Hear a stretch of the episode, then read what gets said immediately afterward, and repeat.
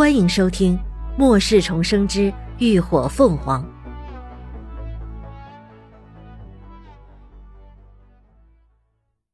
第一百零七集。做你刚才想做的事。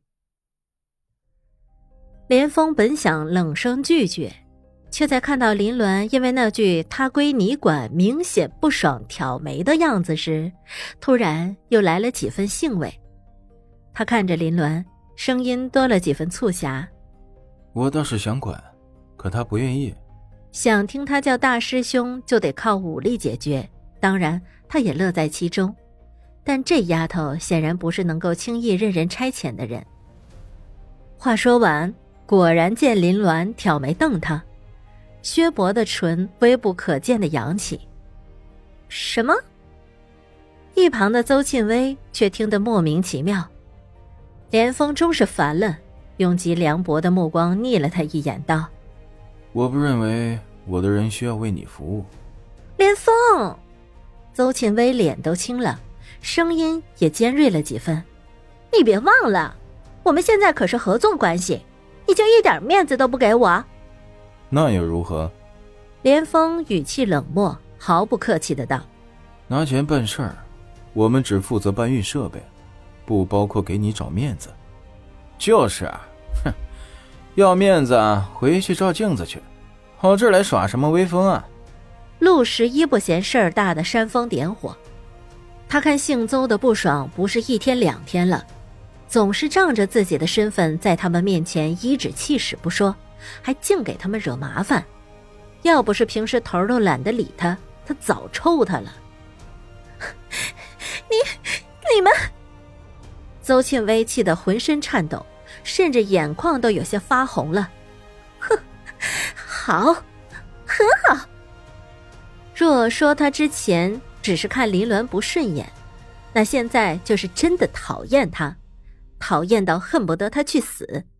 一个废物竟然都敢跟自己叫板，就连他们一个个都为他说话，他凭什么能得了连峰的维护？凭什么？他恨恨地瞪了林鸾一眼，气冲冲地转身回房，被他用力甩上的房门发出“砰”的一声巨响。有病！哼！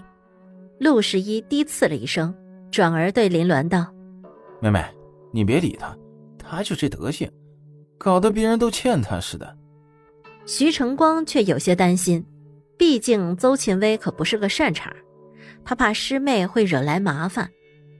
莫名其妙惹来一身骚，林鸾表示也很无奈。他从来都不是一个太会顾及别人情绪的人，更何况他现在有底气，该打脸就不会受着，自然也不用怕麻烦。说来说去，这事儿还得怪连峰，没事儿长那么祸害，惹来一堆烂桃花，净给别人添堵。想着，他又觉不爽的睨了祸害一眼。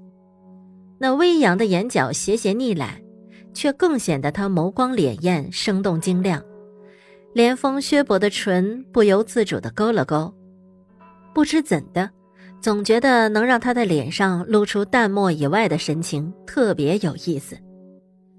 出了这么个插曲，大家也没了继续商量的兴致。见时间不早，连峰便让大家先去休息。这公寓是三室一厅的套房。邹庆威已经先霸占了主卧，让林鸾去跟他睡一屋肯定是不可能的。连峰便单独安排了他一间房，他们六个男人就在另外一间客房的房间将就一晚。奔波了一天，林鸾确实有些累了，也不跟他们客气，简单洗漱了一番便回了房。夜色渐渐深沉。墙上挂着的石英钟时针已经悄然指向了凌晨三点，正是一天中人们最困乏的时刻。床榻上，林鸾侧身而卧，双眸清和，呼吸轻缓，显然正在熟睡。就在这时，一股无形无状的精神力突然透过门缝悄无声息地蔓延了进来，然后缓缓地朝着床榻上的人探去。林鸾似乎毫无所觉，任由那诡异陌生的精神力在他四周蔓延窥探，很快就探到他眼前。下一瞬，那股精神力猛然凝结成针，直朝着他的脑域射去。然而，针尖在距离目标十公分处突然顿住，仿佛被一道无形的屏障挡住了去路。黑暗中，林鸾豁然睁开了双眼，眼中寒光毕现。他迅速操纵自己的精神力缠上细针，直接将之绞碎。随即，他从床上一跃而起，直奔出了房间。守夜的陆十一和老郭此刻正倚在卫生间门口抽烟。见林鸾突然打开门，快步走出来，脸色冷得骇人，不禁感到奇怪。还不及开口，就见他径直冲向主卧，猛地一脚踹开了房门。巨大的响动顿时惊醒了所有人。主卧内，邹庆威苍白的脸上满是细汗，脑域也因为精神力被绞碎带来的反噬而感到刺痛难忍。不可能，怎么可能？一个水系异能者，一个累赘废物，怎么可能抵挡住他的精神攻击，甚至搅碎他的精神力？他难耐的咬着牙，满心都是诧异、震惊和恐惧，完全沉浸在偷袭失败的打击中。却听得“砰”的一声巨响，房门被猛的一下被人踹开，他根本不及反应。就眼睁睁地看着一道纤瘦高挑的身影，犹如杀神一般飞扑而来，随即喉头一紧，就被人紧箍住脖子，禁锢在床。目光所及之处，是一把匕首，泛着凛冽的寒光，划开空气，直朝他的面门刺来。他下意识的闭紧双眼，放声尖叫，死亡的恐惧一瞬间席卷了全身。然而，预料中的痛意并未降临，耳边传来一道清冷的声音：“好玩吗？”邹庆威的睫毛剧烈颤抖着，最终还是忍着恐惧，小心的睁开眼。就见那锐利的刀尖正悬在他的眼睛上方，只要再前进一公分，就能刺破他的眼球，刺入他的大脑。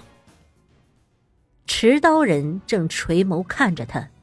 眼中翻腾的杀意毫不掩饰，四周的空气仿佛都因此凝滞了，让人喘不过气。邹庆威只觉得一股凉气瞬间直窜上脑门，恐惧仿佛从灵魂深处蔓延出来，渗透全身。你，你要做什么？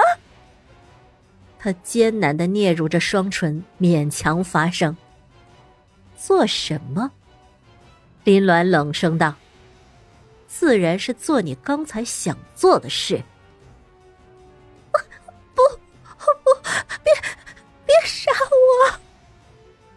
邹启威瞪大了双眼，声音像惊恐到了极致，却在刀刃的胁迫下不敢有丝毫挣扎。林鸾扯起嘴角，讽刺的笑了：“。”原来，你刚才是想杀我。感谢您的收听，下集更精彩。